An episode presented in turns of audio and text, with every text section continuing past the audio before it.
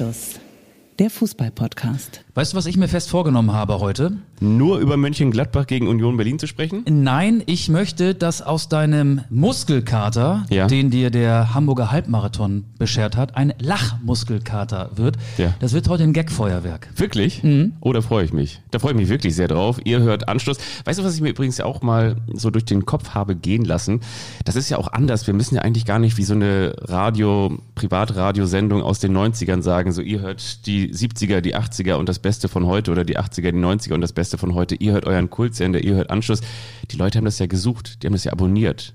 Und die wissen das ja eigentlich. Meinst die du nicht, ja dass manchmal auch jemand zufällig reinrutscht? einfach so reinrutscht, Mhm. einfach so querschaltet, so umschaltet, so seppt, Ja, seppt Meier.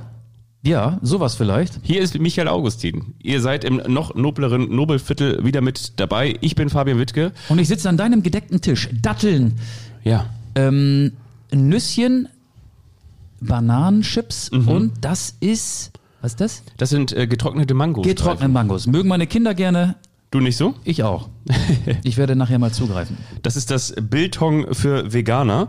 Ich muss an dieser Stelle einmal ganz kurz, während wir hier in der wahrscheinlich witzigsten Anstoßfolge seit Aufzeichnung sind, äh, ganz kurz einmal hier bei uns auf Instagram gehen und zwar auf Anstoß-Podcast, denn auch darüber bekommen wir natürlich sehr viel Feedback und ich muss ganz ehrlich sagen, da hat uns auch schon jemand, wir haben ja sehr, sehr, früh hätte man gesagt, gewiefte Kultfans da draußen, die auch schon einen äh, Sendungstitel uns rübergeschickt haben. Die sind alle sehr intelligent, ne? sehr, sehr, Überwiegend Akademiker, Sehr, hoher sehr. Bildungsgrad, ja, haben alle Abitur Mhm. und mindestens ein Medizinstudium mal angefangen. mal angefangen.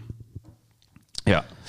Ich hätte auch so zwei Vorschläge für einen Folgentitel, aber du möchtest Nee, ein, fang, fang du mal an. Fang du mal an. Also ich könnte mir vorstellen, dass diese Folge heißen könnte, wenn der FC Bayern nicht mehr Kahn Ja. oder wenn Thomas Tuchel Kahn Ahnung hat.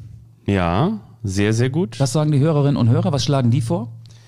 Ähm, so, ich muss einmal ganz kurz, während ich das so sage, ähm, Er habe ich das. fummelt an seinem Handy rum und hat in der anderen Hand das Mikrofon. Er ist überfordert, vor allen Dingen multitaskingfähig, nicht zu gebrauchen, zumindest nicht an diesem Montagmorgen. Ich sag noch mal ganz kurz, welcher Tag heute ist Montag, 24. April, 12.14 Uhr aktuell. Wir zeichnen ein bisschen früher auf als in den vergangenen Wochen. Es ist Lunchtime, es ist Anstoßtime und jetzt wollen wir was hören von dir, Fabian. Was hast du da gerade Es ist Handy? Nicht Lunchtime und auch nicht Crunchtime. Ich habe es jetzt hier tatsächlich gerade nicht. Ich komme hier gerade. Ich komme hier gerade nicht rein. Wir Ach, verschieben das auf. Wir verschieben das auf später. Ja, wir verschieben das auf später. Ich schaue gleich noch mal rein. Wir, wir, wir rufen ja auch die Hörerinnen und Hörer auf, sich an unserem Podcast rege zu beteiligen, Ja. uns äh, Feedback zukommen zu lassen über den Instagram-Account oder bei Twitter. Und wenn dann was da ist, dann sollten wir das auch vortragen. Definitiv. Vielleicht später. So, jetzt habe ich es hier. Okay. Liebe Grüße an Elbbird. Moin Auge, moin Fabian. Hier mein Titelvorschlag für die neue Folge. Wenn der Kahn auf den Eisberg zusteuert. Ja, also so ein bisschen was von Titanic. Ne? Und Ja. in Titanic ist auch der Titan Ja. versteckt. Gar nicht schlecht, ne? Ja, das ist gut. Wenn der Kahn auf den Eisberg zusteuert, das schreibe ich mir auf. Ja. Ich muss mir alles aufschreiben. Ich bin äh, Ich hatte tatsächlich, gedanklich so leer. während ich hier äh, aufgefahren habe, möchte ich sagen. Möchtest du übrigens einen Kaffee? Denn die internationalen Freunde der French Press sind natürlich auch wieder mit dabei. Ja. Darf ich dir einen einschenken? Sehr gerne. So wie meins den Bayern. Ja, die haben ja den Bayern drei eingeschenkt. Drei innerhalb von 14 Lass Minuten. Platz für Milch. Wir reden Oh. über das, was da in Mainz passiert ist. Wir reden über Borussia Dortmunds Tabellenführung, die ja so ein bisschen überraschend kam. Und wir reden auch nochmal über das Hamburger Derby. Jetzt muss ich erstmal die Milch öffnen, weil hier noch dieser Zip dran ist. Und Fabian, was macht der? Der rennt zum Couchtisch und holt eine andere Tasse. Der hat jetzt nicht mehr alle Tassen auf dem Schrank.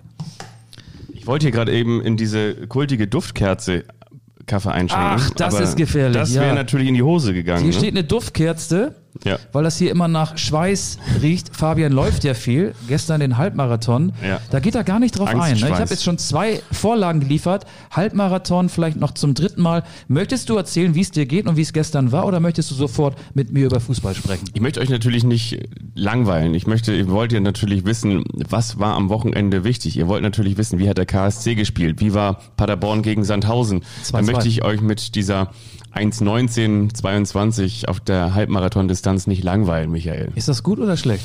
weiß ich nicht. Also für viele ist es sehr schlecht, für manche ist es auch sehr gut. Ich würde sagen, ähm, ja, das war, das war okay. Ich habe mich sehr, sehr durchgekämpft und am Ende war ich glücklich, dass ich die, das Tempo, die Zeit so ein bisschen halten konnte und dabei können wir es von mir aus auch belassen. Aber du hast ja ein Gagfeuerwerk.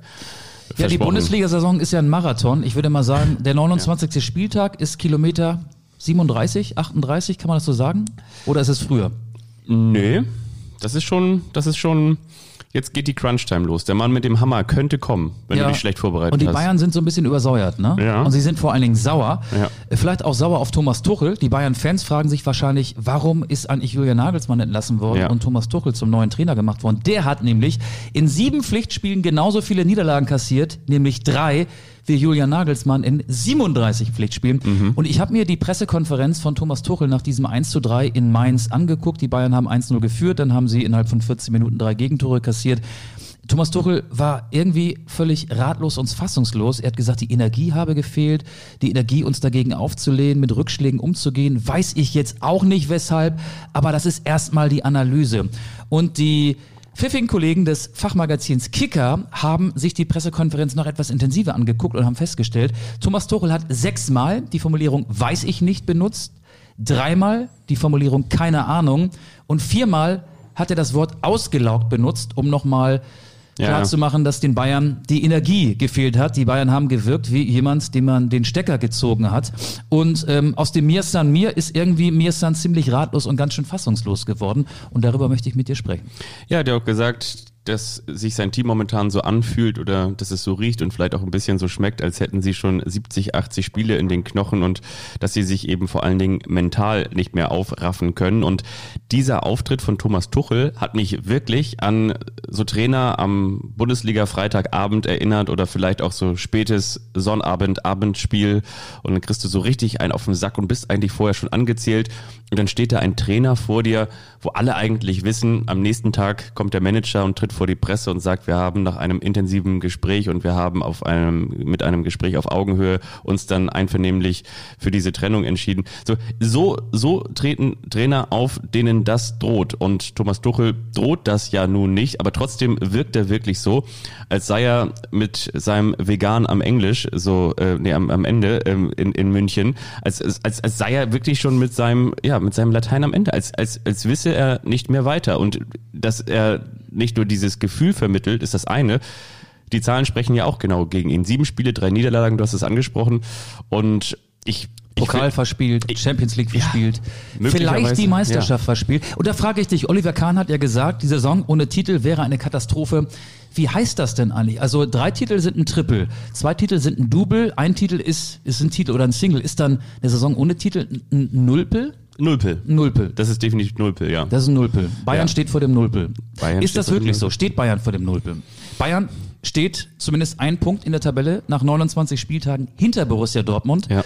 Ähm, das gehört auch zur Wahrheit dazu, dass Borussia Dortmund sich genauso verhalten hat, wie man es von dieser Mannschaft eben nicht gewohnt ist. Der Klassiker wäre ja, so war es ja eine Woche vorher, Steilvorlage Bayern 1-1 gegen äh, Hoffenheim. Die Dortmunder führen in Stuttgart 3-2. Das Spiel hatte ähm, eine längere Nachspielzeit als das Heimspiel der Bayern gegen Hoffenheim und in letzter Sekunde lässt sich der BVB vom VfB noch das 3-3 einschenken. Jetzt verlieren die Bayern gegen Mainz mit 1 zu 3. Dortmund spielt ein paar Stunden später gegen Eintracht Frankfurt. Der normale BVB-Reflex wäre ja gewesen, sie verlieren oder sie spielen nur unentschieden, sie patzen. Aber das war ein souveräner Sieg, 4 zu 0. Herbert Grönemeyer hat sich als Anstoßfan geoutet. Ich glaube, der hört heimlich unseren Podcast. Herbert Grönemeyer hat nämlich auf Instagram gepostet, ein Tor wie gemahlen. Hat er wirklich? Daniel Mahlen hat ja zwei Tore geschossen. Und eins davon sei sehr schön gewesen, glaubt Grönemeyer gesehen zu haben. Ein Tor wie gemahlen. Das ist genau mein Humor. Das ist genau unser Humor. Herbert Grönemeyer ist einer von uns. Definitiv. Er war auch schon immer einer von uns, tief im Westen, wo die Sonne verstaubt. Ist es viel besser, viel besser, als man glaubt. Und das Witzige ist, in dem Kontext, wo du jetzt eben gerade den BVB angesprochen hast, du hast Ja, der gesagt, gehört du ja in diesen Kontext. Ne? Du Ja. kannst ja nicht äh, über die Bayern reden, ohne über den BVB zu sprechen. Ich wollte nur sagen, in dem Kontext fällt mir mein Folgentitel wieder ein, weil du hast ja gesagt, du musst ja alles aufschreiben. Ich kann mir normalerweise relativ viel merken. Und jetzt weiß ich auch ganz genau, und zwar, wenn sich der BVB die Meisterschaft ausmalen kann. Die Meister Das ist, wie gesagt, nur eine Idee. Was malen kann. Da muss man malen so groß ähm, Genau, schreiben, so damit bildmäßig, ne? daraus hervorgeht, Und so dass. Daniel Malen Ja. Gemeint ist. Zu Daniel Malen habe ich, ich habe hier so viele Zettel dabei. Ich In den letzten fünf Begegnungen immer getroffen.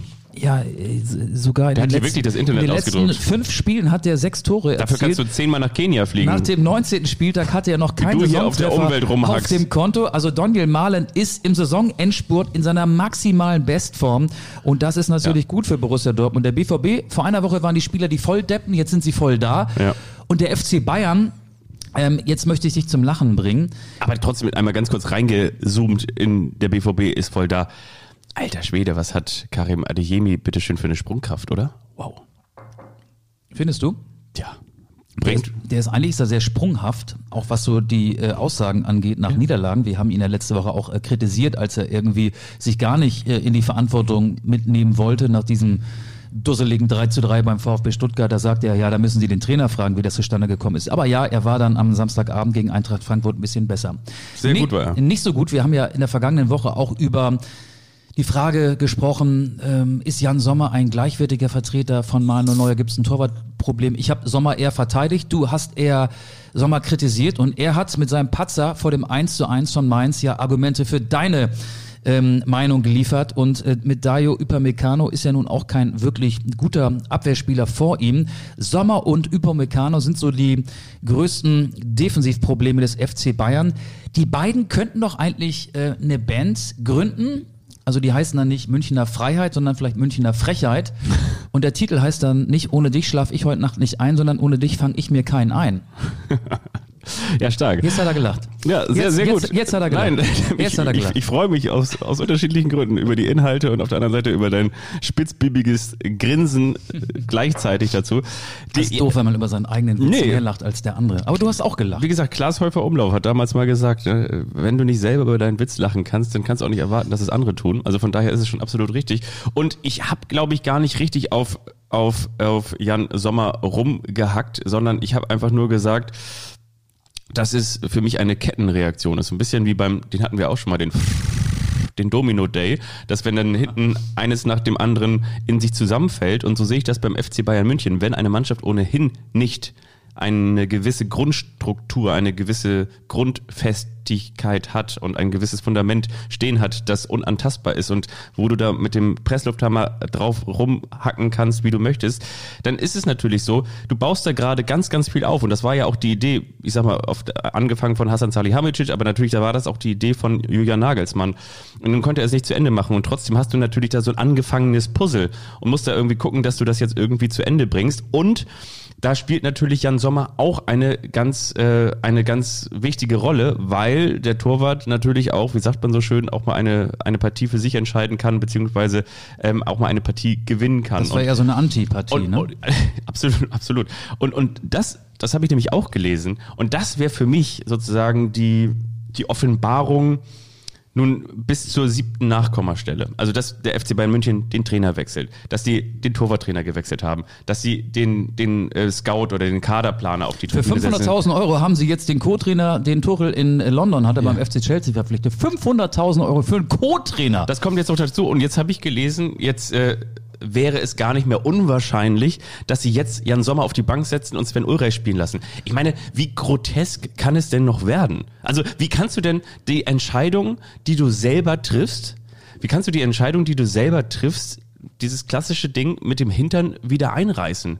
Das wäre so, als würdest du, das ist so wie in Kiel damals. In Kiel, da wo ich aufgewachsen bin, da war das so, da haben die irgendwann, ich glaube, das war Ende der 80er, Anfang der 90er, haben sie das komplette Straßenbahnschienen-Netzwerk rausgerissen und da überall entsprechend, da weiß nicht, Busspuren und Fahrradspuren so eingericht, äh, eingerichtet. Und dann kam der Zebra Express ins Rollen. Seitdem ist der THW Kiel die beste Handballmannschaft Deutschlands. Nee, und seitdem diskutieren sie darüber, dass es doch eigentlich ganz gut war, äh, diese Straßenbahnschienen in, in Kiel zu haben, weil dann musst du nicht, muss nicht jeder mit dem Auto in die Innenstadt fahren. Also damit will ich nur sagen, und genauso fühle ich mich beim FC Bayern München. Das ist so inkonsequent. Es ist so unfassbar inkonsequent. Das habe ich dir auch schon mal gesagt. Das ist doch auch völlig klar, dass wenn du Julian Nagelsmann holst und sagst, wir möchten mit einem jungen Trainer der 35, 36, 37 ist? 35? Nee, jünger, jünger. 35, ne? Äh, mittlerweile 35. Der, genau, ja. der 35 ist, dass du mit dem etwas aufbauen möchtest, dass du dann im ersten Jahr nicht das Triple holst, oder, sondern vielleicht einfach nur das Double oder von mir ist auch äh, zweimal in Folge einfach nur Meister wirst. Das Single, aber, den aber, Single. Ja, aber dann Die vielleicht. Single ist er ja nicht mehr. Äh, Nee, aber du vielleicht bis ins Halbfinale kommst, dann muss man ja auch sagen, dann war das ja vielleicht auch einfach eine, eine richtig gute, eine richtig gute Saison oder beziehungsweise ist es ein gutes Zwischenziel, dann baust du langsam was auf. Aber dass sobald da irgendwo ein, ein kleines Gewitter sich anbahnt und sich ein paar Wolken auftürmen, dass du alles selbst hinterfragst und vor allen Dingen die Entscheidung, die du selbst getroffen hast, das ist für mich, das ist so eine Unsicherheit, die da spürbar ist in der, in der eigenen Entscheidung. Und das überträgt sich auf alles andere. Unsicherheit. Ich FC mir Bayern ja- München ist unsicher. Ich mache mir ja Tag und Nacht Gedanken über den FC Bayern. Ich glaube, eine Erklärung könnte auch sein, warum die Bayern gerade so performen, wie sie performen. Robert Lewandowski. Robert Lewandowski war immer jemand, der auch aus mittelmäßigen Spielen mit seiner genialen Trefferquote und seiner Genialität dann aus einem Spiel, was vielleicht heute unentschieden ausgeht, noch ein knapper Sieg geworden ist. Man darf nicht vergessen, Robert Lewandowski wurde nicht gleichwertig ersetzt. Ja, Erik Maxim Choupo-Moting, der hat eine starke Hinrunde gespielt, war auch noch in den Wochen nach der WM in Katar gut, aber alleine auf ihn zu bauen als Lewandowski-Vertreter und äh, ihn, also Lewandowski durch einen Flügelstürmer namens Sadio Mané zu ersetzen, das muss man im Nachhinein als falsche Entscheidung bewerten. Und für solche Entscheidungen stehen beim FC Bayern Oliver Kahn und, was die Kaderzusammenstellung angeht, Sportvorstand Hassan Salihamidzic. Ich habe so den Eindruck, ohne dass ich da jetzt wirklich tief drin stecke beim FC Bayern, dass Uli Hoeneß, der ja im Hintergrund immer noch so, ähm, ja, äh, Mitgrantelt. übervatermäßig Ja. vielleicht äh, die, die, die Strippen so ein bisschen unsichtbar zieht. Wie in so einem Familienunternehmen, derjenige, der es gegründet hat, der, der grantelt aus der Ferne immer noch mal so im Familienrat mit, ne? Ja, und er hält seine schützende Hand über Ja. Hassan Salihamidzic. Oliver Kahn steht dagegen. Im Norden würde man sagen, dem weht der Wind ins Gesicht. Also ähm, da gibt's ja jetzt äh, Berichte, vor allen Dingen die Bild berichtet, wonach äh, er jetzt demnächst äh, äh, abgesetzt wird als CEO, also Könnte. als Vorstandsvorsitzender. 22. Mai ist, glaube ich, die des, des, des Mitgliederversammlung, FC ne? Bayern, aber es ist doch eigentlich völlig egal, wer da im Vorstand ist. Also das, das finde ich, äh, kann man, man, man kann über die Kaderzusammenstellung sprechen, aber der Kader ist ja auch ohne Lewandowski und mit Mané und mit Choupo-Moting immer noch gut genug, um eben diesen großen Vorsprung, der ja mal da war, nicht zu verspielen, diesen großen Vorsprung auf Borussia Dortmund nicht zu verspielen. Und ich finde, an dieser Stelle müssen wir uns auch mit dem Restprogramm beschäftigen. Es sind noch genau fünf Spieltage. Fünf Spieltage sind nur noch auf der Uhr. Und jetzt wollte ich auf meinem Handy das Restprogramm aufrufen und habe gerade den falschen Code eingegeben, aber hier ist es. Ich möchte mit dir jetzt einfach mal Spieltag für Spieltag die nächsten Gegner dieser beiden Mannschaften ähm, erwähnen und äh, so ein bisschen überlegen, wo könnten die Bayern vielleicht, äh, wo, wo könnte Dortmund nochmal straucheln. Dortmund spielt am nächsten Wochenende in Bochum. Bayern gleichzeitig gegen Hertha BSC. Was glaubst du? Nur mal so in Punkten. Wie viele Punkte holt Dortmund gegen Bochum? Wie viele Punkte holt Bayern gegen den Tabellenletzten? Also ich glaube, dass die Bayern gewinnen werden. Aber ich glaube zum Beispiel nicht, dass Borussia Dortmund alle Spiele gewinnen wird, sondern genauso dieses Spiel beim VfL Bochum am, am Freitagabend, ähm, glaube ich, ne? Am Freitagabend? Äh, den genauen Termin weiß ich jetzt Ich meine, nicht. das- aber was ich weiß, ist, dass Bochum ähm, ja auch nicht mehr so heimstark ist wie noch äh, in den ersten Spielen unter aber Thomas das Letsch. ist, aber da, das ist doch irgendwie so, so, ein, so ein Spiel, das, das lebt dann auch von den Emotionen. Naja, also ja, doch, ich glaube schon, dass Dortmund das gewinnt. Aber guck mal, gegen Schalke haben sie das auch nicht gewonnen. Und Schalke war, glaube ich, zu dem Zeitpunkt auch Tabellenletzter. Das ist ja das richtige Derby. Also du, Ja. du glaubst, dass Bochum äh, gegen Dortmund verliert und dass Bayern gegen Hertha gewinnt. Das glaube ich auch. Übernächster Spieltag, 31. Spieltag. Dortmund zu Hause gegen Wolfsburg, die Bayern bei Werder. Was glaubst du? Werder unentschieden und Dortmund unentschieden. Ich sag, die Bayern gewinnen in Bremen, weil Werder zu Hause sehr, sehr schwach spielt. Viele Heimniederlagen, ich glaube neun mittlerweile. Und Dortmund wird gegen Wolfsburg nicht gewinnen, glaube ich. Unentschieden. Das ist so, ein, so eine Mannschaft, für die geht's auch noch was. Die, die Wolfsburger haben eine gute Qualität, ja, ist eine Floskel, aber ich glaube, das ist so ein Stolperstein für Borussia Dortmund und dann geht's weiter am 32. Spieltag. Dortmund hat zwei Heimspiele in Folge, also spielt erst gegen Wolfsburg zu Hause, dann gegen Borussia Mönchengladbach. Und die Bayern spielen dann am 32. Spieltag gegen Schalke. Was glaubst du? Wer spielt wie? Bayern gegen Schalke überraschend nur unentschieden. Oh, okay. Und ähm, Dortmund gewinnt klar gegen Mönchengladbach, weil Mönchengladbach ist momentan einfach echt schlecht. Ne? Ich sage auch, Dortmund gewinnt gegen Gladbach, Bayern gewinnt aber gegen Schalke. Wir sind am vorletzten Spieltag. Dortmund in Augsburg, Bayern gegen Leipzig. Dortmund in Augsburg eigentlich genau das Spiel, dass sie genauso wie in Berlin und in Augsburg nie gewinnen. Also Witzig, ist auch so meine. Oder? Sagt mir auch mein Gefühl, ja. Zumal Augsburg ja vielleicht dann auch noch Punkte bräuchte. Ja. Man weiß es nicht. ja. Und vor allen Dingen irgendwie auch eine, eine, eine hungrige Truppe hat, muss man auch ganz ehrlich sagen. Enrico Maaßen, ja. der ehemalige Trainer der zweiten Dortmunder Mannschaft. Arne Meyer spielt eine gute Rückrunde. Ähm, aber Daniel Mahlen natürlich auch. Also das sind jetzt irgendwie keine Argumente, die dafür und dagegen sprechen. Aber vom Gefühl her würde ich auch sagen, ja. Also ja, Dortmund- Unentschieden. Unentschieden, irgendwie. ja. Patzer, ja. Und die Bayern gegen Leipzig vielleicht auch nur unentschieden. Ja. Aber am letzten Spieltag hat Dortmund Mainz zu Gast. Mainz hat jetzt die letzten zehn Spiele nicht verloren. Ja. Und die Bayern müssen nach Köln. Was glaubst du? Also Mainz hat sich ja nun offiziell, das wusste ich auch nicht, aber Mainz hat sich jetzt offiziell ja zum, zum BVB-Fan ge, geoutet und hat ja quasi so sinngemäß auch gesagt, so, so bringt das zu Ende, was wir angefangen haben über die sozialen Netzwerke am Wochenende. Ähm, haben ja irgendwie auf der einen Seite, ich sag mal so, mit Dortmund gewonnen, aber auch gegen Dortmund gewonnen. Ja, aber die Mainzer können ja dann äh, in die Europa League einziehen, wenn sie so weitermachen. U19. Ähm, Achso, ja, U19. Äh, ja. Meister geworden. Ja, ja, genau, die ist, die ist Meister geworden. Das letzte Mal unter Thomas Tuchel. Ja. Also ich glaube wirklich, also wenn, wenn Dortmund es in der eigenen Hand hat, am letzten Spieltag, dann werden sie gegen Mainz gewinnen. Das glaube ich nämlich nicht, weil Mainz sehr stark ist. Die Bayern werden in Köln gewinnen. Also ich glaube, darauf will ich hinaus. Die Bayern werden Meister. Genau, die Bayern werden Meister. Darauf will ich hinaus, weil Borussia Dortmund jetzt zum ersten Mal was zu verlieren hat. Borussia Dortmund ist zum ersten Mal seit 2012. 2012 wurde der Nicht zum BVB ersten Mal. Ich, ich, ja, okay, aber fang du erstmal an. Zum, zum ersten Ja. Mal seit 2012 wieder nach 29 Spieltagen Tabellenführer. Das Ja. kennen die gar nicht. Ja. Die waren immer hinten dran. Jetzt sind sie diejenigen, die vorne wegmarschieren. Und ich glaube, da wird, auch wenn das jetzt am vergangenen Wochenende nicht der Fall war, so diese ähm, mentale Flatter wieder eine Rolle spielen. Die wird kommen bei Borussia Dortmund. Die wird in Augsburg kommen, die wird am letzten Spieltag gegen Mainz kommen. Ähm, was habe ich gerade noch getippt? Äh, gegen Wolfsburg zu Hause auch kein Sieg. Also ich glaube, Dortmund wird diesen Vorsprung, der ja minimal ist, mit einem Punkt noch verspielen und am Ende werden die Bayern trotzdem noch deutscher Meister. Ich glaube, man kann das wirklich sich ganz schwer ausrechnen. Wir haben das ja gerade so ein bisschen versucht auszurechnen, aber ich denke, dass die Dortmunder zur genau rechten Zeit jetzt nochmal wieder ins Rollen kommen, weil du sagst ja, jetzt haben sie zum ersten Mal was zu verlieren. Sie hatten ja eigentlich auch schon als Tabellenführer, als sie nach München gereist sind, etwas zu verlieren und das haben sie dann ja auch krachend verloren. Das war ja das erste Spiel unter Thomas Tuchel für die Bayern. Und ich glaube, dadurch, dass man sich ja, so wird es ja kolportiert, am vergangenen Montag zusammengesetzt hat in Dortmund, also die, die Macher Watzke, die Terzic und, und Kehls und wahrscheinlich war Matthias Sammer auch mit dabei und hat gesagt, so, weißt du was? Also auf der einen Seite können wir jetzt nach diesem 3 zu 3 gegen den VfB Stuttgart sagen, okay, wir sind die Verkacker der Liga, weil genau wir, wir haben genau das gemacht, was alle von uns erwartet haben, nämlich dass wir Vizemeister werden, indem wir die eigenen Chancen, die wir von den Bayern bekommen, dann nicht nutzen. Oder wir positionieren uns jetzt ganz klar und merken, dieses Gebilde bei den Bayern, das ist fragil, das Fundament stimmt nicht und da stimmt es auf fast allen Ebenen auch nicht und sie sind so verwundbar wie noch nie.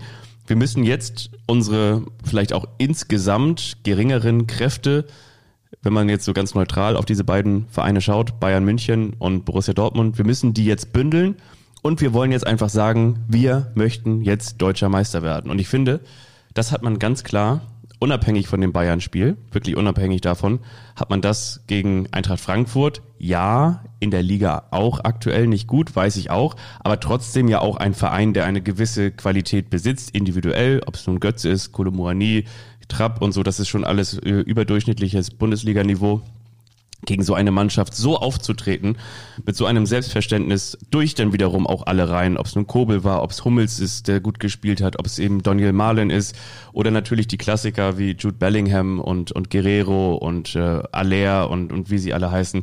Das, das war schon für mich sehr überzeugend. Von daher glaube ich, dass Borussia Dortmund vor allen Dingen diesen mentalen Spirit jetzt hat. Und die werden trotzdem nicht alle Spiele gewinnen, aber ich glaube trotzdem, dass sie, dass sie jetzt äh, sich diese Meisterschaft nicht mehr nehmen lassen. Aber wenn sie nicht alle Spiele gewinnen und Bayern alle Spiele gewinnt, dann wäre Dortmund ja nicht Meister. Die Das Bayern stimmt, müssen ich- nur einen Punkt wettmachen, die Tordifferenz ist besser. Ich glaube, du glaubst, dass Bayern alle Spiele gewinnt? Nein, gegen Leipzig hast du gesagt, zum Beispiel unentschieden. Genau, aber Dortmund spielt ja bei mir dreimal unentschieden und die Bayern nur einmal und dann wäre am Ende Bayern München ja vorne. Ich glaube, dass diese mentale Belastung für Borussia Dortmund zum Problem wird, weil der Verein jetzt was verlieren kann. Und ich glaube auch, dass Eintracht Frankfurt vielleicht dann auch der richtige Gegner zum richtigen Zeitpunkt gewesen ist. Da ist der Trend klar negativ. Die Frankfurter verspielen gerade alles, äh, was sie sich vorgenommen haben. Die Champions League haben sie schon lange verspielt. Und sie sind auch drauf und dran, die Teilnahme an der Europa League zu verspielen. Also da ist momentan der Trend, ja, wie ich schon gesagt habe, sehr negativ. Obwohl, weißt du, was ich mich da gefragt habe? Ich habe mich genau mit dieser Frage auseinandergesetzt. Also ich habe mich genau mit dieser Eintracht Frankfurt These auseinandergesetzt, so, sie verspielen alles. Und zwar aus folgendem Grund, weil genau das war ja immer so der Tenor, den man lesen kann und den ich auch durchaus nachvollziehen kann. So nach dem Motto, die, die Frankfurter können ja dies und das und jenes nicht. So. Ich glaube, dass Eintracht Frankfurt wiederum sehr konsequent ist und den Fokus ganz klar legt. Weil wenn du dir das anschaust, ja, ich, ich würde jetzt mal sagen, Du meinst den Fokus auf den DFB-Pokal? Nee, warte mal ganz kurz. Den Fokus ganz generell auf die Pokale oder auf die Titel, bei denen sie eine reelle Chance haben. Und warte mal ganz kurz. Ja, ich, und, ich, und, und ich, damit ich will mir nur die Tabelle eben aufrufen. ich will, will nur ganz kurz sagen, Ich die, die vergangenen Jahre in der Fußball-Bundesliga war Eintracht Frankfurt gefühlt, ich sage jetzt mal 8., 11., 14., aber hat in den vergangenen fünf Jahren ähm, nahezu immer die Chance gehabt, irgendeinen Titel nach Frankfurt zu holen. Und natürlich, müssen wir auch ganz ehrlich sagen, wenn der FC Bayern München zehnmal in Folge Meister geworden ist, natürlich war es nicht der Meistertitel. Und natürlich war es auch nicht, äh, wenn du dir die Champions League anguckst, natürlich war es auch nicht der Champions League Pokal. Das heißt, sie haben gesagt, okay, wo könnten wir theoretisch was DFB-Pokal erreichen? und Europa League. Europa League, genau. Da waren sie damals gegen Chelsea im Halbfinale, sind rausgeflogen im Elfmeterschießen. Und sie dann haben, haben sie die Glasgow Rangers gepackt. dann haben sie das Finale gewonnen. Und zwar wirklich äh, in einer eindrucksvollen Art und Weise diese Saison mit dem FC Barcelona, West Ham und Co. Sie haben unter Nico Kovac den FC Bayern München im DFB-Pokalfinale besiegt und haben jetzt aktuell als Halbfinalist wieder die Chance, ähm, den DFB-Pokal in diesem Jahr zu, zu gewinnen. Und da frage ich jetzt einfach sozusagen den neutralen Eintracht Frankfurt-Fan, wiegt das nicht mehr als so eine so eine Niederlage zu Hause gegen Mainz oder so eine so eine Pleite in Dortmund, wenn du in ich sag jetzt mal in fünf Jahren äh, fünfmal mindestens im Halbfinale eines Pokals stehst und davon sogar wahrscheinlich drei holst oder vielleicht oder vielleicht einfach auch nur zwei. Aktuell haben sie zwei, aber mit der Chance noch auf den dritten Titel, dann ist das doch eigentlich als Frankfurt-Fan ein geiles Leben, oder nicht? Ja, ich glaube aber, ähm, Frankfurt spielt in Stuttgart im Halbfinale, im zweiten Halbfinale trifft Freiburg auf Leipzig. Ich glaube, so kannst du nur spielen, also wenn du die anderen Wettbewerbe, neben dem Pokal ist es ja nur noch die Bundesliga, weil Frankfurt aus der Champions League ausgeschieden ist, die anderen Wettbewerbe schleifen zu lassen, das kannst du nur dann machen, wenn du schon da, das Finale erreicht hast. Und da muss Frankfurt ja erst noch hin. Am 3. Mai findet das Halbfinale in Stuttgart statt. Ähm, in die Richtung habe ich jetzt gar nicht gedacht, aber ähm, ja, egal. Dortmund hat, hat, hat die Frankfurter Vermöbelt. vermöbelt. Ja, Überzeugend. Ja, besiegt. ja, ja. Ich sage dir, das wird jetzt nicht so weitergehen. Die Dortmunder werden nicht jedes Spiel gewinnen. Wenn sie jedes Spiel gewinnen, können die Bayern machen, was sie wollen. Dann wäre der BVB am Ende zum ersten Mal seit elf Jahren wieder deutscher Meister. Ich glaube aber, dass die Dortmunder die Flatter, die ja alle auch am vergangenen Samstag von der Mannschaft erwartet äh, hätten, die Flatter noch bekommen wird. Das ist meine Befürchtung. Was ich wiederum ganz schön fand, das äh, gibt ja immer diese schönen Vergleiche, so nach dem Motto, jetzt werden mittlerweile Kinder eingeschult, die keinen anderen Meister kennen als den FC Bayern München. Neulich habe ich sowas gelesen. Seit, seitdem in Deutschland die Atomkraftwerke abgeschaltet sind, hat der FC Bayern München kein Spiel mehr gewonnen. Das fand ich auch ganz schön. Das hat der Tweetsrichter mir aufgezeigt. Ja, das ist sehr gut. Äh, Den HSV habe ich erwähnt, weil es ja auch äh, sowas gibt mit, na gut, Einstellung passt noch nicht. Der HSV spielt gerade seine fünfte Zweitligasaison. Das soll jetzt noch gar nicht die Überleitung sein. Zum, Aber fast, ich zum, freu mich schon so ein bisschen, ich freu zum, mich schon so ein bisschen. Derby. Ja, du willst richtig schön Salz in die Wunden streuen. Ne? Du hast schon so ein leichtes, überlegenes Lächeln auf den Lippen. Nein, ich will dir da nichts unterstellen. Aber Nee, sind, du- sind, du sind, hast wir, ja- sind, wir, sind wir durch mit, mit Dortmund und den Bayern? Und ähm, also ich sag, Borussia Dortmund wird Vizemeister, die Bayern werden Meister und du bist da welcher Meinung? Ich glaube, die Dortmunder machen das jetzt. Einfach weil diese Emotionalität da ist, weil ich, ähm, ja, genau, die Emotionalität ist da. Die, die Fans, die, die, die Bayern-Fans, äh, die begehren auf, die, und das ist ja eben auch das Ding. In der Krise rückst du doch normalerweise zusammen und in der Krise schottest du dich ab und äh, ich will jetzt, wäre übrigens schön, wenn der FC Bayern München mal nach Hasewinkel oder so fahren würde oder nach Herzlake, um irgendwie so sich auf das Saisonfinale vorzubereiten. Oder nach Malente. Oder nach Malente. Ja, das wäre wirklich schön, oder? Also das, das wäre eigentlich, ja, das wäre wirklich richtig gut. Aber ähm, das, das machen sie eben nicht, sondern da, dafür hast du anscheinend ja auch, ich will jetzt wieder nicht von, von Maulwürfen sprechen, so, aber dafür hast du anscheinend wirklich zu viele äh, Ich-AGs innerhalb des FC Bayern München, die nach außen reportieren an ihre Stakeholder, an ihre Interessenten, die irgendwelche Meldungen rausgeben, so dass es immer wieder die Chance gibt für die Medien, sie auch in der Öffentlichkeit auseinanderzunehmen. Äh, alle, alle stehen, alle stehen in Frage. Äh, Müller äh, spielt keine Rolle unter Nagelsmann, spielt keine Rolle unter. Kimmich und Goretzka sind nicht Kimmich, die Anführer, ja. für die sie normalerweise gehalten Genau, wird werden. ausgewechselt in Mainz, ist auch irgendwie sehr, sehr selten. Ja. Und das, das, das ist, die, die, wirklich, die zerstören sich selber. Und, und das ist eben, glaube ich, das ist die große Chance für die Dortmunder. Und die Dortmunder, die machen genau das, was sie machen müssen. Sie hatten so eine kleine Mini-Krise im, Aufstieg, im Aufstiegskampf, im, im Meisterschaftskampf. Und das war das, das Spiel gegen den VfB Stuttgart. Und was haben sie danach gemacht? Sie haben gesagt, so jetzt erst recht. Und deswegen packen die Dortmunder das. Okay, ich sage, Bayern wird Meister. So. Außerdem Nic- Nico Schlotterbeck kommt ne, auch noch bald wieder zurück, nachdem er so einen Brummschädel hatte und Ja, der wurde, der wurde ja äh, abge, ausgenockt, ne? hat einen Schuss abbekommen. Ähm, bevor wir jetzt über das Derby HSV gegen St. Pauli sprechen, wie nennt man im Volkspark ein Kuhstall? Ein Kuhstall im Volkspark. Na? Muheim. Miro Muheim. Miro Muheim, der Linksverteidiger des HSV, der war ganz schön überfordert mit Afolayan, mit dem schnellen Rechtsaußen von St. Pauli. Und als es noch 0 zu 0 stand, da hat Afolayan ein Tor erzielt und hat bei seiner Ausholbewegung Muheim so ein bisschen im Gesicht getroffen. Der ging dann zu Boden, hat sich das Gesicht gehalten, hat mehr daraus gemacht, als es war. Und der Schiedsrichter hat, während der Schuss noch unterwegs war, bereits abgepfiffen. Der Ball zappelte anschließend im Netz, aber weil Sven Jablonski vorher schon gepfiffen hatte, konnte dann der Videoassistent nicht mal einschreiten. Ich finde, das war so eine 50-50-Entscheidung und ich bin der Meinung, nicht jeder hätte dieses Tor von Afolayan abgepfiffen. Und das soll jetzt nicht die Erklärung dafür sein, dass der HSV das Spiel 4 zu 3 gewonnen hat. Ich finde, es war ein packendes, ein mitreißendes, ein spektakuläres Derby, das am Ende aber keinen Sieger verdient gehabt hätte. Das Spiel hätte eigentlich unentschieden ausgehen müssen. Am Ende war es ein glücklicher Sieg für den HSV. Wir dürfen jetzt, wir dürfen jetzt, wir müssen jetzt dich so ein bisschen auch in Schutz nehmen. So wie du mich damals in dieser Holstein-Kiel-Special-Folge in Schutz genommen hast, muss ich dich jetzt so ein bisschen vor dir selber schützen. Nicht, dass wir jetzt hier die schlechten Verlierer memen.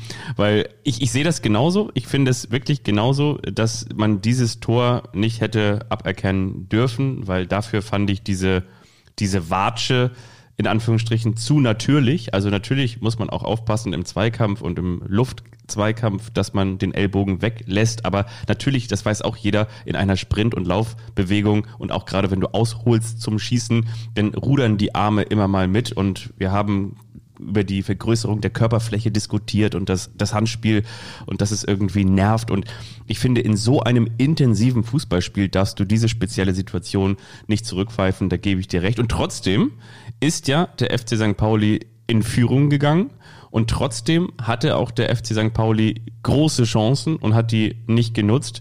Und ja, der Fußballgott, wenn es ihn denn gibt, der hatte natürlich mit Jonas David auch so ein paar paar Fürsprecher, beziehungsweise Jonas David hatte mit dem Fußballgott ein paar Fürsprecher. Ich glaube, so, so ein Tor schießt er halt auch äh, in, in der nächsten Zeit auch nicht mehr so Nie. häufig. Nie. Ja, und, und, und trotzdem war es irgendwie, es war wirklich mitreißend. Ich habe das mit zwei Freunden geschaut. Liebe Grüße an Andi und an Oke. Das war, war wirklich gut. Und, Andi ähm, Bornemann und Oke Göttlich, die waren noch im Stadion. Oke Göttlich kam sogar mit dem Fahrrad. Ja, das war wirklich ganz witzig. Da waren, also die beiden sind eher so HSV-Sympathisanten. Die hatten dann noch einen weiteren äh, Kumpel mit dabei, der, der war so richtig, richtig glühender St. Pauli-Fan und der hat auch alles verflucht und jede Schiedsrichterentscheidung.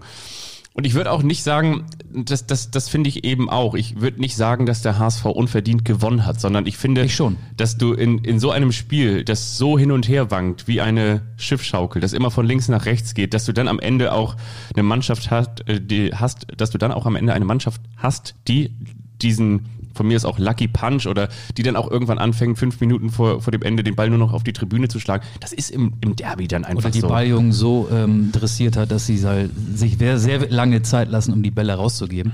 Ich, ich finde auch dieses, dieses fair und unfair, ne? Also ich, ich war auch so ein bisschen so und habe gesagt, so ja, da haben sie jetzt irgendwie und ich, ich ähm, bin auch gar nicht, dass ich mich auf der HSV-Seite positionieren möchte. Ich finde zum Beispiel auch, Fabian Hürzeler ist ein in meinen Augen sehr sympathischer Trainer und ich fand irgendwie so die Reaktion, die es da ja wohl gegeben haben muss nach Abpfiff mit Jonas Bold, der da irgendwie unfair aufgetreten ist, dass äh, mit Tim Walter Handschlag irgendwie äh, nicht, nicht gegeben, verweigert und so weiter. Na Moment, Äh, ähm, ähm, Hürzeler hat's- Co-Trainer irgendwie komische Gesten noch gemacht hat und so.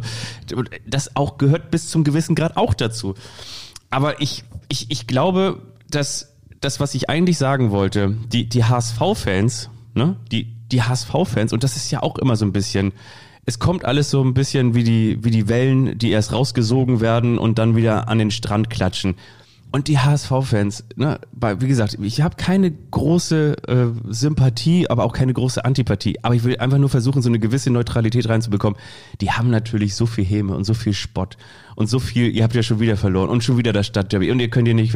Und die St. Pauli-Fans, die sind ja nicht besser. Die haben ja im, im, im Falle des Erfolgs jetzt ja auch nicht nur ihre eigene Mannschaft gefeiert, sondern natürlich auch sich über den, den Rivalen lustig gemacht und so weiter und so fort. Das will ich nur damit sagen. Ja, du, das ist ja völlig in Ordnung, dass die das gefeiert haben. Ähm, ich fange mal hinten an. Fabian Hürzeler hat sich ja beschwert, dass Tim Walter nach Spielschluss eben nicht zur Gästebank gegangen ist und ihn äh, die Hand gegeben hat, wie man das normalerweise macht. Also er hat äh, Hürzeler gesagt, Walter hätte dagegen das Fairplay verstoßen, kein Handshake. Walter ist sofort aufs Spielfeld gerannt, hat seine Trinkflasche in die Luft gefeuert und ist im Sprinttempo mit seinen Spielern Richtung Nordkurve aufgebrochen. Er hat sich so als der emotionale Leader dieser HSV-Mannschaft inszeniert, der er ja auch äh, sein will. Das ist seine Rolle, die hat er äh, für sich in Anspruch genommen und die lebt er jedes Wochenende. Ähm, ja. Ich weiß nicht, ob er ihn verweigert hat oder vergessen hat, diesen Handschlag, aber das war so ähm, ein Kritikpunkt aus dem Lager des FC St. Pauli. Aber ich möchte nochmal zurück in die Spielanalyse. Ähm, ich fand, St. Pauli hat es nach dem 1 zu 0 von Saliakas versäumt, den am Boden liegenden HSV am Boden zu halten, indem St. Pauli dann ein zweites Tor hätte nachlegen müssen. Die Ja. Chancen waren da. Der Ja. HSV war cool und clever, effektiv, kann man nennen, wie man will. St. Pauli hatte qualitativ im gesamten Spiel die besseren Möglichkeiten. Der HSV kam mit einer unwahrscheinlichen Wucht aus der Kabine. Die ersten zehn Minuten im zweiten Durchgang gehörten ganz klar dem HSV. Dann fiel das 2-1 von Jatta, das 3-1 von Haier. Der HSV schießt vier Tore gegen St. Pauli. St. Pauli hatte bis dato in den elf Spielen unter Hürzler gerade mal fünf Treffer hinnehmen müssen und hat jetzt in 90 Minuten vier vom HSV eingeschenkt bekommen. Und wenn du drei Tore im Volksparkstadion schießt, müsste das, das war ja auch ein Kritikpunkt von Fabian Hürzler, eigentlich ausreichen, um am Ende dann mit einem Punkt oder mit drei Punkten vom Platz zu gehen. St. Pauli war in der Defensive schwach. Vor allen Dingen ähm, die Tore zum 2 zu 1 und 3 zu 1. Das Eigentor von Medic, das war Pech. Ja. Der grätscht da rein, sonst wäre Königsdörfer, der da links neben ihm stand, äh, zum Abschluss gekommen. Hätte, Geht aber trotzdem mit dem falschen Fuß in den Ball. ja, aber das, das ist, das hast Trotzdem du, ist das ich weiß, das hast du, das hast du ganz, ganz, Ja, ganz ja, oft. Ne? ja. Also Königsdörfer hätte das. Tor dann vielleicht erzielt. Ne? St. Pauli hat Moral bewiesen, kam äh, nach dem 1 zu 3 auf 2 zu 3 heran, nach dem 2 zu 4 auf 3 zu 4 heran. Am Ende fand ich, waren das zwei gleich starke Mannschaften. Ähm, es hätte unentschieden ausgehen müssen. Ich weiß, es gibt keine Gerechtigkeit im Fußball. Und Aber der HSV so feiert diesen Sieg Ja. völlig zurecht. Natürlich. Natürlich aber, feiert der aber HSV ich will nur sagen, aber ist es nicht ganz häufig bei zwei starken Mannschaften, dass es nicht automatisch dann 0-0 ausgeht, sondern es gibt ja natürlich irgendwie so einen glücklicheren Sieger, der den, der den Punch macht. Das lebt dann von, von Eigentoren, wie es ja auch in diesem Fall so war. Es lebt von Fehlern. Der FC St. Pauli hat einfach, glaube ich, mehr Fehler gemacht und, und mehr zugelassen. Und ich fand zum Beispiel auch, und äh, so fing das Spiel ja auch an, also auch in den ersten 20 Minuten hatte der HSV gefühlt so eine leichte optische Überlegenheit, hatte mehr Spielanteile, aber der FC St. Pauli hat eben den Ball nicht nur immer rausgeschlagen, sondern Nein, hat die versucht, haben immer spielerisch sauber das- rausgespielt. Ja. Selbst in der 87. Minute noch Ja, und das- beim Spielstand von 3 zu 4. Und das, das fand ich eben auch sehr, sehr ebenbürtig. Ich würde sagen, aber trotzdem so 51, 49. Ja, was heißt gerecht, ungerecht? Ich würde einfach sagen, so, das, das ist dann einfach so. Das ist einfach so. Ich würde aber auch nicht unbedingt sagen, das ist denn der glückliche Sieger ist. Vielleicht ist Doch, es- finde ich schon. Ja? Wenn beide Mannschaften annähernd gleich stark sind und sie waren beide stark, weil es ein unfassbar mitreißendes Ja. Stadtderby war, Das- dann, also- dann ist das glücklich. Also St. Pauli hat es versäumt, nach dem 1 zu 0 das 2 zu 0 zu machen. Ich will nicht sagen, der HSV hätte es nicht geschafft, zwei Tore aufzuholen, aber St. Pauli hätte mit einem Zwei-Tore-Vorsprung in die Halbzeit gehen müssen. Steht dann 1 zu 1, weil Jonas David in der 44. Minute den Ball so gut trifft aus dieser Position wie wahrscheinlich noch nie in seiner Profikarriere. Ja, und und, und absolut. ähm, die Anfangsphase, mit wie viel Energie der HSV aus der Kabine kam, wie laut das Publikum war. Dieses Volkswahlstadion war unfassbar laut, auch unfassbar laut dann äh, in den letzten Minuten des Spiels und nach dem Schlusspfiff sowieso. Ähm, und das hat da eine Menge Energie freigesetzt, muss man ganz ehrlich sagen. Und die ersten zehn Minuten hat St. Pauli, ich will nicht sagen hergeschenkt, aber verschlafen, war nicht da. Und es reichen halt nicht 80 gute Minuten, um, um so, einen, so einen starken Gegner zu bezwingen oder gegen den Unentschieden zu spielen. Das ist jetzt so ein Trainer äh, Schlaumeier-Spruch. Es müssen 90 Minuten sein und am besten noch 90 plus 6, weil, weil das Spiel ja 96 Minuten gedauert hat. Ja. Ja. Ich fand, ich, ich fand auch das, was du gesagt hast, dass es in jedem Fall ein unfassbar mitreißendes Spiel war und äh, ja, ich, ich, wie gesagt, ich, ich würde irgendwie, ja, ich weiß auch gar nicht, ob man von, von glücklicher und, und, und äh, unglücklicher dann, dann so reden sollte, sondern äh, ich will jetzt auch nicht sagen äh, in einem Fußball-Podcast, das ist Fußball, sondern ich will einfach nur sagen, dass ich einfach das genauso sehe, wie ich es gerade eben gesagt habe, dass wenn Mannschaften wirklich gleich auf sind, so, dann gewinnt die Mannschaft, die dann vielleicht einen Fehler weniger macht. So.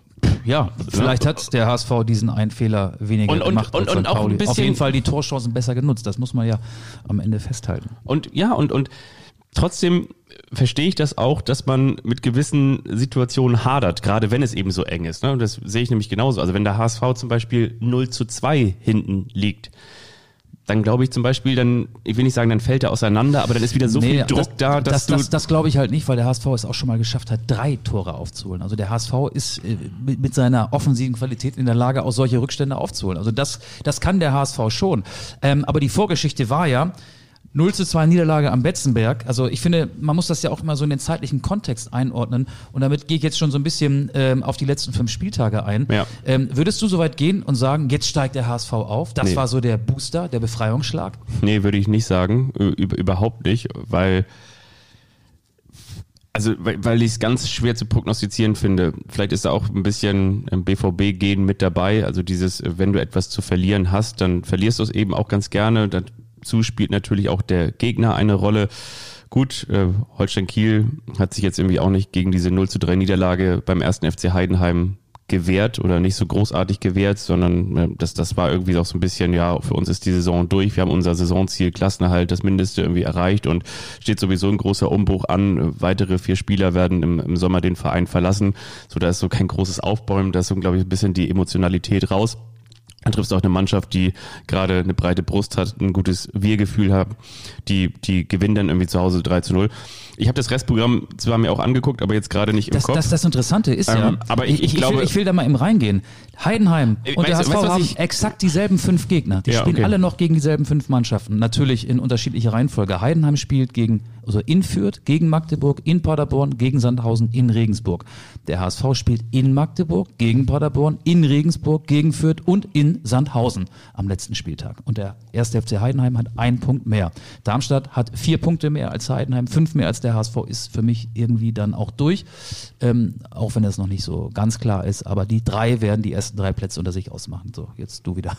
Es gibt ja auch noch einen sogenannten Zweitliga-Experten. Ähm, das ist der, ähm, der in der aktuellen Oberligasaison rund Ah. um Hamburg über 40 Treffer erzielt Martin hat. Harnik, ne? Der Genau. war gestern im NDR Sportclub, ja. Und der hat ja auch genau das gesagt, was jetzt auch keine neue Erkenntnis ist, aber das im Prinzip nochmal bestätigt. Und ich finde, wenn ein ehemaliger HSV-Profi und ein ehemaliger Zweitligaspieler und ein ehemaliger auch österreichischer Nationalspieler, muss ich ja gar nicht alles aufzählen, aber wenn so einer das eben auch nochmal sagt und sagt, es ist aber eben schon nochmal was ganz anderes, ob du von mir ist auch als Zweiter, als erster FC Heidenheim jetzt irgendwo hinfährst oder wenn, jetzt sind wir wieder, ne, beim Kicker sprech, wenn der große HSV kommt. Aber so ist es ja. Ja, aber so ist es. Und, und deswegen ist es so.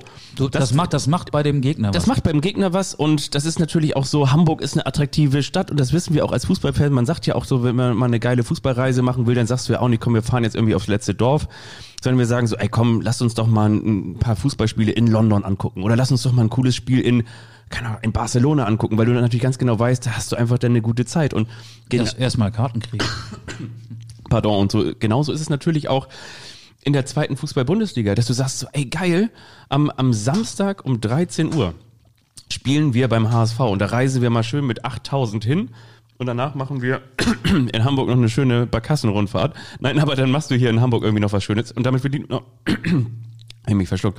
Und dann sagst du irgendwie, ähm, machst du dir hier eine gute Zeit, du hast einen großen Support, du spielst als Mannschaft im, vor über 50.000, das ist auch nicht selbstverständlich, du spielst gegen den HSV, du kannst ihm ein Bein stellen Ich glaube aber nicht, dass Kräuter Fürth 8000 Fans mitbringt und äh, Paderborn auch nicht. Also das sind nämlich die letzten beiden Heimgegner des HSV. Aber prinzipiell weiß ich, worauf du hinaus willst. ja, das, das glaube ich auch nicht, aber äh, wer weiß, ob Jurek Rohrberg vielleicht hier in seine alte Wahlheimat mit, mit Andreas, wie heißt er nicht? Zorniger. Zorni, And, mich, Alexander, Alexander Zorn? Zorniger ja, ist der Trainer von Fürth, ja. Aber ähm, spannend, dass du es ansprichst, weil ich wollte auch Martin Harnik zitieren. Das sagt ja auch viel aus. Es ist ja ganz entscheidend. Es sind einige Mannschaften dabei, die keine Ambitionen mehr haben. Kräuter Fürth ist so eine Mannschaft. Die Fürther sind zu gut, um abzusteigen und zu schlecht, um vorne noch mit reinzurutschen. Wie motiviert sind die? Wahrscheinlich sind die Fürther Spieler gegen den HSV motivierter als gegen Heidenheim. Keiner will sich ja dann irgendwie Wettbewerbsverzerrung vorwerfen lassen, aber Sandhausen am letzten Spieltag ist möglicherweise abgestiegen. Vielleicht wird das ein super easy Auswärtsspiel für den HSV. Äh, ich weiß nicht, du warst schon mal in Sandhausen, da gehen ungefähr 15.000 rein und dann werden 11.000 Hamburger wahrscheinlich da sein und machen da die Aufstiegsparty ihres Lebens und tingeln über die Dörfer. So kann es auch kommen. Also von Sandhausen geht da vielleicht nicht mehr so viel Gefahr aus. Heidenheim spielt dann am letzten Spieltag in Regensburg. Regensburg braucht vielleicht noch die Punkte, um 15., 16. zu werden. Ähm, ganz sicher braucht Regensburg dann noch Punkte. Und das ist total schwierig, finde ich, das vorherzusagen.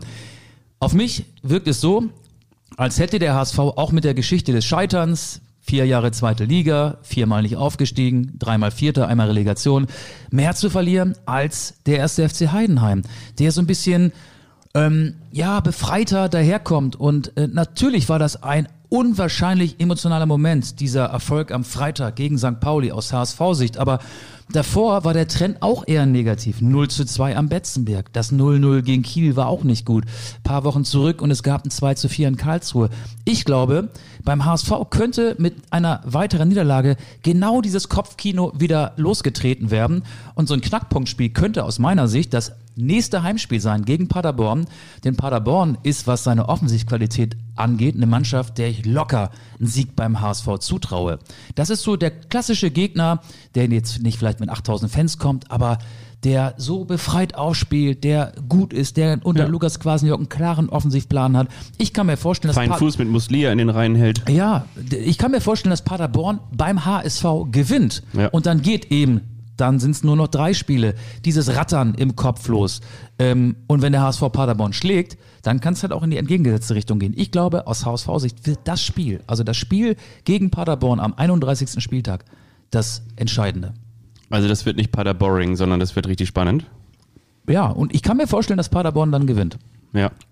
Kann ich mir auch vorstellen, weil ich meine, wenn man sich das anschaut, was die Schlüssel zum Erfolg gegen den HSV waren, dann war es eigentlich nur in An- und Abführung, dass du mitspielen musst. Du musst offensiv spielen, darfst auf gar keinen Fall dich hinten reindrängen lassen, weil dann verlierst Hat du das. Magdeburg gemacht, das Genau. war die letzte Mannschaft, die im Volkspark gewonnen hat. ja. Musst mitspielen. Hat St. Pauli auch gemacht. ja. Ja. Genau. Aber genau. damit ganz viel Pech verloren. Ja. Ach, denk doch, was du willst. Nein, ich, ich, ich versuche doch hier ein bisschen äh, uns nicht vorwerfen zu lassen, dass wir nachher der große St. Pauli-Podcast werden. Nee, aber das sehen auch einige Leute so, die, die den. Die Raute die, im Herzen tragen, Ja, den schon. Dino auf der also ich Schulter habe ja mit, sitzen haben. mit einigen Menschen gesprochen, Ja. auch äh, am Wochenende. Und da gab es auch welche, die eher so dem HSV die Daumen drücken. Und die haben es auch so gesehen. Okay. Ja. Ja, aber ich, ich, ich finde es spannend. Ich finde es wirklich ähm, spannend und ich bin mir auch wirklich ganz, ganz sicher, bei, bei all den Mannschaften, die wiederum von oben noch mit in der Verlosung drin sind, sollte der HSV Dritter werden, dann steigt er nicht auf. Das sehe ich bei Heidenheim genauso. Ich glaube, die Mannschaft, die Dritter wird, die steigt nicht auf. Und jetzt kommt noch mal was. Weil der VfL Bochum zu stark sein wird in der Relegation. Glaube ich wirklich, ja. Das, das, also das glaube ich wirklich. Oder der VfB Stuttgart. Ja. Ich esse hier gerade diese Mango-Dinger, Und? die getrockneten Mango. Ja, ich finde die gut. Wollen wir Mango Jerry mit auf die Playlist packen, wenn wir in the summertime? Mango Number 5. Stark. War das schon deine Mango Number 5? Ähm, ja, das war wahrscheinlich schon Mango Number 7 oder 8. Ähm, wie wär's denn mit Dem ein Kult? bisschen mit ein bisschen Kult? Jetzt haben wir uns so heiß geredet über den Meisterkampf in der Bundesliga, über den Aufstiegskampf in der zweiten Liga. Ja. Endlich passiert mal was an den Tabellenspitzen. Und das ist doch spitzenmäßig eigentlich. Ja, komm, äh, fahr ab.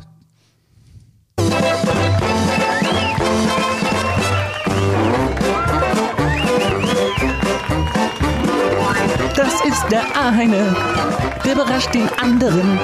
Und wiederum der andere, der weiß nichts davon. Das ist der eine, der überrascht den anderen. Und wiederum der andere, der weiß nichts davon.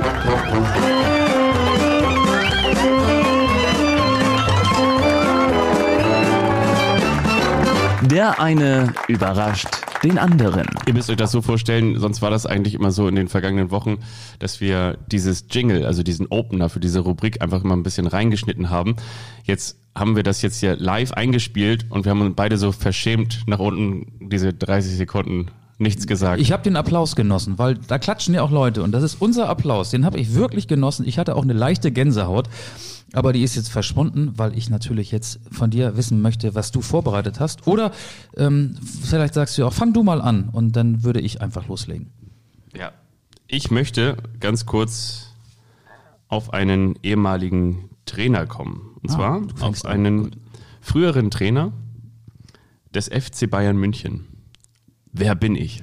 Oh, da gibt's so viele. Da gibt's viele. In welchem Jahrzehnt sind wir? Oder ist das schon, wäre das zu viel gesagt dann? Wäre das schon die Lösung, wenn du jetzt das Jahrzehnt vorgibst? Nee, ja, wahrscheinlich, schon. Ich möchte nur sagen, ich bin am 1. Februar 1958 geboren. Ja?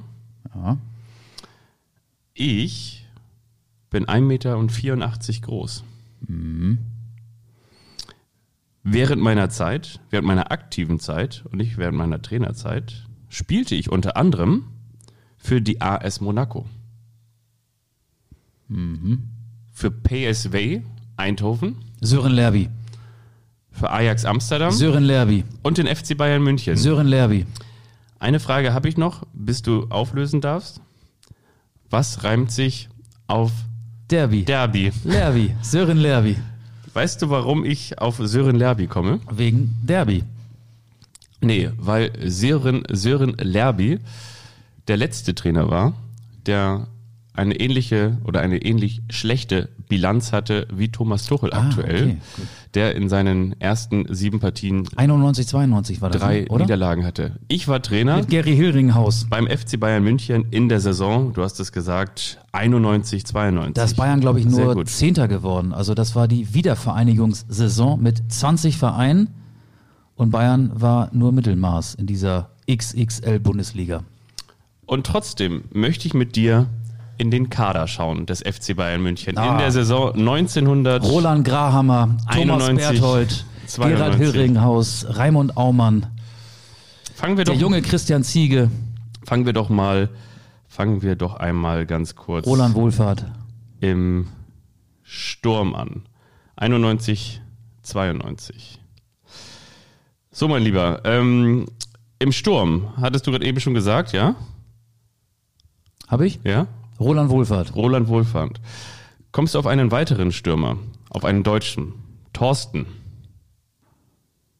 Ein weiterer Stürmer, der Thorsten heißt. Mhm. Thorsten? Thorsten Ott. Nee, Nie gehört. nee, aber hat er, wie viele Spiele hat er gemacht? Keine Ahnung, weiß ich nicht. Wahrscheinlich keins. Es gab unter anderem noch einen in dem Kader 1991, 92 stand auch ein Stürmer, der ebenfalls aus Dänemark kam oder kommt. Ja, Brian Laudrup. Sehr, sehr gut. Wir gehen jetzt nicht alle durch, weil man braucht ja auch nicht alle, aber vielleicht ein paar. Unter anderem auch im Sturm des FC Bayern München damals.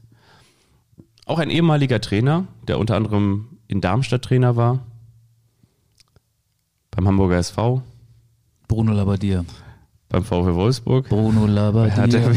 Oh, oh. Christian Ziege hatten wir schon. Mittelfeld. Ich war ein Niederländer. Jan Wouters, Sehr, sehr gut.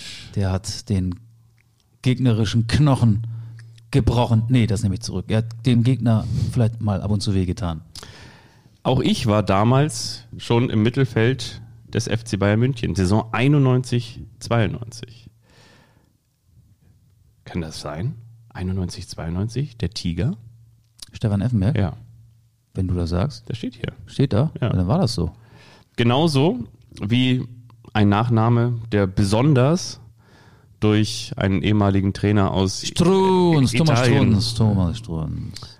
interessant wurde. Dann schauen wir doch noch mal auf die Abwehr und da haben wir unter anderem einen Spieler, der so ähnlich heißt wie die Stadt, in der er spielte. Markus Münch, Markus Münch ist richtig. Wir haben einen Außenverteidiger. ehemaligen Manager, Sportdirektor des Hamburger SV, der aber nur einen kleinen Ausflug nach Oliver seiner Kreuzer. Tätigkeit Oliver beim Kreuzer. Karlsruher SC gemacht Genau. hat. Sehr gut. Roland Krahammer hast du schon er erwähnt. Dann haben wir einen Abwehrspieler, der unter anderem bei Borussia Mönchengladbach äh, im Managementbereich tätig war. Und Max Eberl. bei RB Leipzig. Max Eberl. Die Kultrubrik bei Instagram, ähm, den Sound der Woche, gibt es nur für den Mann, der seine Fans in Markus seiner Babbel. Bubble hat. Das ist genau richtig. Markus Und damals schauen wir noch jung. auf die Torhüter. Auch da haben wir viele, die man schon mal gekannt Ich kann dir alle drei sagen. Raimund Aumann, Gerald Hillringhaus und Sven Scheuer. ja, Wir haben hier sogar insgesamt eins, zwei, drei, vier. Toni. Schumacher kam auch noch. Toni Schumacher, Ja. Gerald Heringhaus und Uwe Gospodarek. Gospodarek. Ja. Das war der eine überrascht den anderen in Anlehnung an die Saison, in der der FC Bayern München ähnlich erfolglos war wie jetzt. Damals hast du gesagt, ja, okay, Zehnter, aber der Trainer ist im selben Zeitraum mit drei Niederlagen unterwegs gewesen. Unter Sören Lerby damals diese Truppe. Ja, aber die jetzige Truppe kann ja sogar noch deutscher Meister werden. Davon war die Truppe 91, 92 weit entfernt. Ich möchte mit dir Zitate raten spielen. Zitate des vergangenen Spieltags. Ich lese dir jeweils ein Zitat vor und du musst mir sagen, wer das so in die Mikrofone gesagt hat. Ähm, ich sag dir aber mal die Partie, um die es geht. Diese ersten beiden Zitate sind nach dem Spiel Hertha BSC gegen Werder Bremen entstanden. Endstand 2 zu 4. Einige sprachen auch vom Berliner Weserstadion oder Bremer Olympiastadion, weil 25.000 Werder-Fans da waren. Das war wirklich ein unfassbares Support. Also das Zitat Nummer eins lautet Sonnenschein. Die Gartensaison ist eröffnet. Da kann ich mir schon vorstellen, dass einige sagen, das war's, ich gehe jetzt lieber nach Hause. Wer hat das gesagt? Paul Dardai. Richtig. Wirklich. Ja, der Dalai Lama hat das gesagt. Hat der Lama das gesagt. Das nächste Zitat, auch das auch nach diesem Spiel entstanden ist. Wir labern alle zu viel. Es bringt ja nichts. Wir haben viel gelabert und am Ende kriegst du wieder vier Tore zu Hause. Es ist einfach zu wenig. Wahrscheinlich Kevin Prinz Boateng, oder? Ja, Ja. ja, du bist gut. So, ein Zitat, das nach dem 1 zu 5 des VfL Bochum gegen den VfL Wolfsburg entstanden ist. Sehr kurz. Es ist Fußball gleich, ab nach Hause. Es ist Fußball gleich. Ab, nach, Hause. Fußball gleich. Stell dir vor, ähm, die Spiele sind ja samstags um 15.30 Uhr dann immer so kurz vor halb sechs zu Ende. Und um halb sieben war ja wieder Fußball, weil dann spielte ja Borussia Dortmund gegen Eintracht Frankfurt. Und derjenige wollte das Spiel unbedingt sehen und hat gesagt, es ist Fußball gleich, ab nach Hause. Wahrscheinlich der Trainer des VfL Bochum. Nee, der Trainer des VfL Wolfsburg. Nico Kovac auf der Pressekonferenz nach dem 5 zu 1 seines VfL Wolfsburg in Bochum. Zuvor war in der Medie, zuvor war in die Medienrunde gefragt worden, ob es noch Fragen gäbe. Die Pressekonferenz endete dann kurz vor Beginn des Bundesliga-Abendspiels von Dortmund gegen Frankfurt. Okay. Ich hätte nämlich gedacht, weil, ne, ich, ich habe gerade, hilf mir mal bitte beim Trainer des VfL Thomas Bochum. Letsch. Letsch, genau. Genau. Ich dachte, weil der natürlich den Gegner ausspionieren möchte, weil er jetzt ja kommendes Wochenende, ne? Deswegen. ja, auch, aber, ja. Kovac ist ja. ehemaliger Frankfurter, vielleicht wollte er das auch sehen. Und ich meine, Dortmund-Frankfurt ist ja auch ein Spiel, das kann man sich angucken, man selbst wenn man äh, mit den beiden Vereinen nichts zu tun hat oder hatte. Das nächste Zitat ist nach diesem Spiel, Dortmund gegen Frankfurt, entstanden. Wir hatten viele gute Phasen, jetzt haben wir eine Scheißphase. Viele gute Phasen, jetzt haben wir eine Scheißphase. Das passt nicht so wirklich zu Glasner. Nee, aber es muss ja wahrscheinlich in ein Frank- Frankfurter ja. gewesen sein, ne? Ist das Es war kein Spieler und es war auch nicht Oliver Glasner. Krösche? Ja, Markus Kröscher hat das Markus gesagt. Krösche. Genau.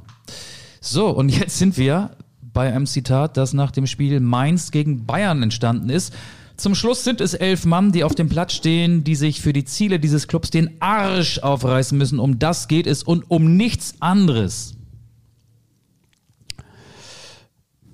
Wenn es nicht Bo Svensson war, Den Arsch aufreißen. Oliver Kahn. Ja, der hat das gesagt. Und das hier wirst du, glaube ich, erraten, weil du hast es, glaube ich, gerade eben in leicht abgewandelter Form schon mal selber erwähnt. Wir sind ausgelaugt, als hätte die Mannschaft schon 80 Spiele in den Knochen. Thomas Tuchel. Thomas Tuchel. Und noch ein Zitat nach dem Spiel Mainz-Bayern. Natürlich ist das heute der Tiefpunkt. Das war nicht Rudi Völler, sondern Natürlich ist das heute der Tiefpunkt. es war nicht Tuchel, es war nicht Kahn, es war Kimmich? Nee. Jemand, der beim FC Bayern in Personalfragen Hassan. genau was zu sagen hat. Das war Hassan Salihamidzic. Richtig. So, fertig. Fertig. Mit dem Podcast, mit dem Spiel. Ach, wir brauchen noch Titel. Glaubst du eigentlich auch, da vielleicht noch mal eine Frage angestellt, glaubst du auch, dass das ist das, was Stefan Effenberg ja gesagt hat, dass es vielleicht für die Bayern auch mal ganz gut ist und sollten sie jetzt tatsächlich nicht, sollten sie die Null beholen, nicht Meister werden, keinen Titel mitnehmen. Was soll daran dann- gut sein? Ja, also nee, um, um dann so einen richtigen Neuanfang. Ja, aber ein Titel ist ja wie kein Titel. Also beim FC Bayern, wenn du, wenn du jedes Jahr Meister wirst, dann und, und jetzt zum dritten Mal, glaube ich, im Viertelfinale der Champions League gescheitert bist, dann ist es doch äh, Das offenbart ja doch, aber noch dann mehr. ist doch das eigentlich der Titel, der am meisten vermisst wird. Also es ist ja so ein bisschen so wie Gartenarbeit. Dann fängst du an, so deinen, deinen Garten zu vertikutieren und das Moos rauszuholen und dann stellst du fest, wenn du mit dem Vertikutierer über diesen Rasen gehst, dass da nicht nur Moos drin ist, sondern dass da mittlerweile durch deine Efeuranken am Haus ganz viel Wurzelwerk und durch deinen ähm, Bambus oder so en entstanden ist. Oder noch so eine kleine Plastikschaufel aus der Sandkiste oder ein paar Steinchen. Ja, und dann, dann sagst du irgendwann, okay, jetzt stellen wir fest, dass da richtig so, weiß ich, auf, auf 30 Zentimeter da unten richtig viel drin ist und dann guckst du dich irgendwie mal an und sagst so, oder wollen wir das gleich einmal richtig machen? Und dann machst du es gleich einmal richtig und holst da dieses ganze äh, ver verödete Wurzelwerk raus und dann säst du wieder ganz neuen Rasen und weißt aber auch, wie sagt man so schön, du, da, da haben wir jetzt auch erstmal ein bisschen Ruhe. Und ich habe irgendwie das Gefühl, dass diese Situation beim FC Bayern entstehen könnte und dann hast du tatsächlich wahrscheinlich wieder zehn Jahre Ruhe. Und du glaubst, dass Stefan Effenberg zu Hause genau das gemacht hat? Er hat gegärtnert und dann ist er in den Doppelpass gefahren Wahrscheinlich. und hat diese Weisheit. Weisheit von sich gegeben. Ich glaube, erstens, wenn er einen Garten hat, dann hat er einen Gärtner, Stefan Effenberg. Ja. Ich glaube nicht, dass sie das selber macht. Oder Ich ist Claudia dann eine, die sich die Gummihandschuhe überstülpt äh, und die schmuddelige Jeans und so ihre Arbeiterbluse anzieht und dann mal so richtig die Hand anlegt und rumrupft und den Vertikutierer über den Rasen schiebt? Ich glaube, wenn die irgendwas mit Gummi überstülpt und Hand anlegt, dann ist irgendwas anderes gemeint. Aber wir sollten diese Folge vielleicht auch jetzt an dieser Stelle. Aber ich, ich glaube trotzdem, dass auf diese, ich glaube, da passiert noch eine Menge. Ich glaube, dass dieser Folge und dem FC Bayern zwei Titel gut tun würden und das wären meine Titel, die ich auf unsere Spotify-Liste packe. Die heißt Anstoß. Ähm, der FC Bayern hat eine Krise. Das ist vielleicht die Midlife Crisis. Deswegen gibt's von mir Face No More mit Midlife Crisis. Und der FC Bayern München ist ja ein sehr neues Gebilde, ein sehr fragiles Gebilde, weil Thomas Tuchel ist ja neu. Das ist ja alles neu.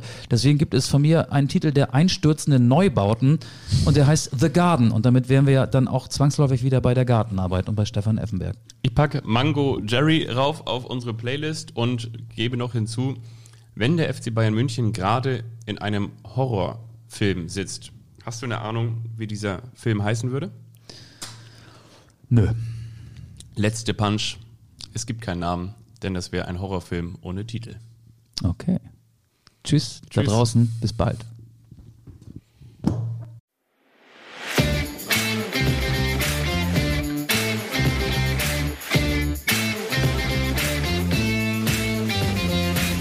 Anstoß, der Fußball-Podcast.